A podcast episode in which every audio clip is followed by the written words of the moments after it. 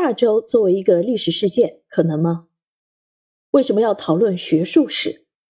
为什么十五世纪之后要谈论东部亚洲海域？就算你研究中国史，是否中国史料就已足够？围绕这些值得深思的问题，葛兆光教授在他的新书《亚洲史的研究方法》中为读者们揭开迷雾。带着这本好书，跟随葛教授一起从亚洲视野看中国，从中国视角看亚洲。《亚洲史的研究方法》一书是以近世东部亚洲海域为中心，从亚洲史研究的可能性讲到亚洲史研究的学术史，再到研究东部亚洲史的意义。以及如何研究东部亚洲史。这本书是葛兆光讲义系列之一，是葛教授二零一一年后为博士生开设亚洲史的研究方法课程的讲稿，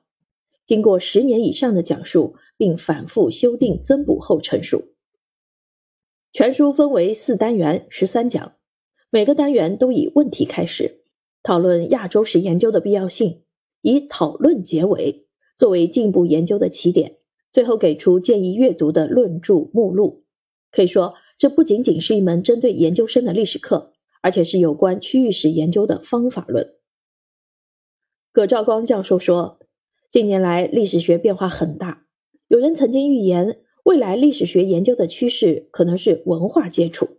也就是不同文化间的相互影响、接受与转移，边缘对中心的影响，以及从边缘重思世界史，强调联系。互动影响的全球史，也许就是这个趋势的表现之一。这话说的很对，也很有预见性。过去我们都习惯了所谓“旧中国讲中国”，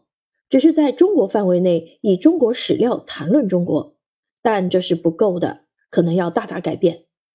所以，尽管大家将来要做的也许只是个别国家的宗教、艺术和历史研究，但你一定要考虑它与周边。具体到中国，就是与亚洲的文化背景和互动的可能。